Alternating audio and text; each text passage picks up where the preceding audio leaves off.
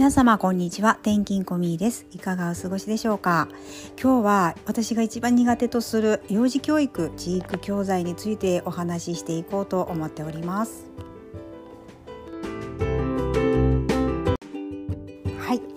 は地育教材のおすすめの一つをご紹介させていただきますこれはあくまでも私が良かったのかなって成長を感じて思ったことですので皆さんそれぞれ違うと思うんですけれどもやっぱりあの子供っていろんな特性がありますしあの好き嫌いもあると思うのであの一概にこれがいいっていうのはないです実際やっぱりないと思います私は。なんですけれどもこれをやってきたから集中力が結構割といいのかなっていうのも、まあ、親ながら思うところでありましてであの調べてみると他の方もこれはいいということを書かれていたので少し自信がつきましたのでご紹介させていただきます。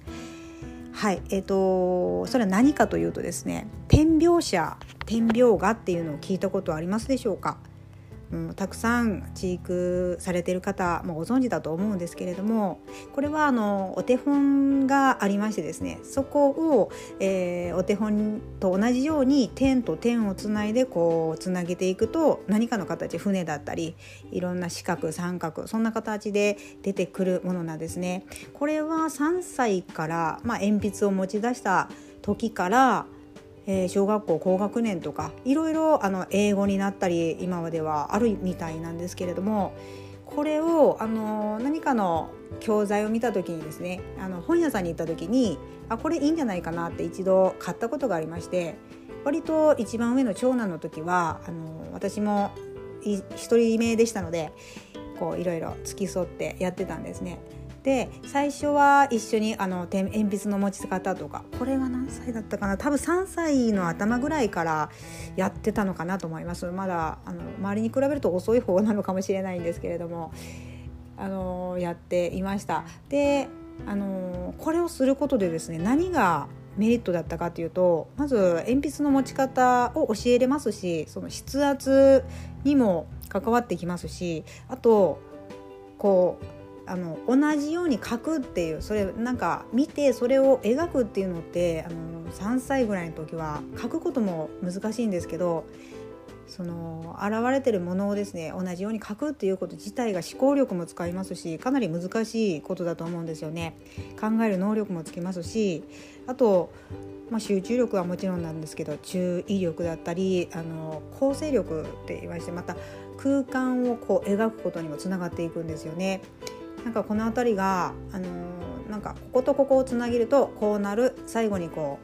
う、えー、立体的になったりするので空間能力っていうのもつきますし空間認知能力っていうんですかね。その辺りもつきます。でここを調べていくとですねピグマリオンで有名な伊藤康先生という方がいらっしゃいましてこの方がこうおっしゃっておりました、えー、点描写を毎日行うメリットとして図形や空間の捉え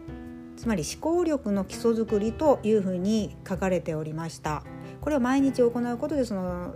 考力を鍛えられますよと基礎がつきますよというふうに、えー、挙げられていました。まあそうだなと思いまして今はやっぱり5年生一番上は5年生なんですけれどもやっぱり帰ってくるのも一番下の子に比べると遅いですし宿題に追われたりすることもあるので毎日はできないんですが以前はその買ったものをプリントアウトをしたこともありました。あの書く前のものをですねその時はコピー機もなかったので、えー、コンビニに行ってコピーもできます。それを何度もこうやることで、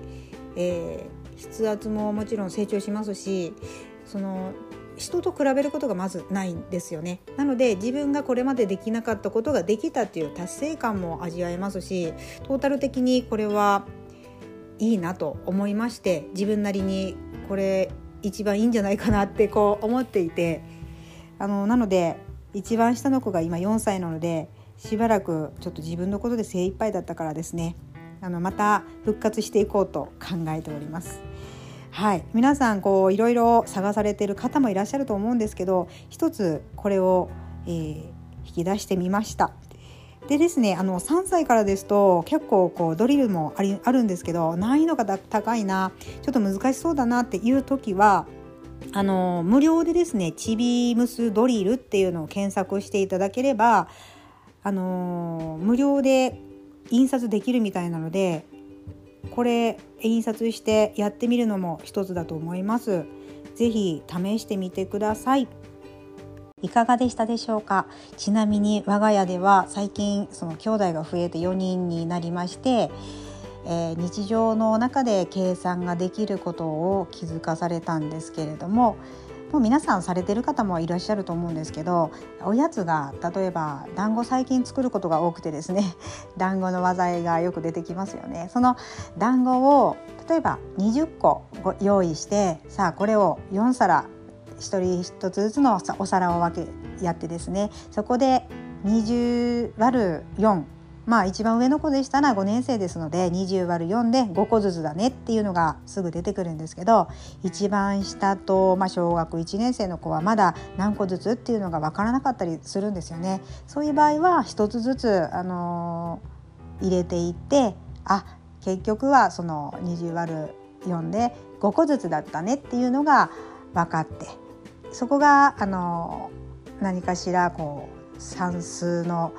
ところにつながるんじゃないかなって気づかされております。遅いですかね。私が気づいたのがですね。であの例えばそこで余ったそしたら余ったらですね喧嘩になるのでこれも勉強だったと思うんですけど余ると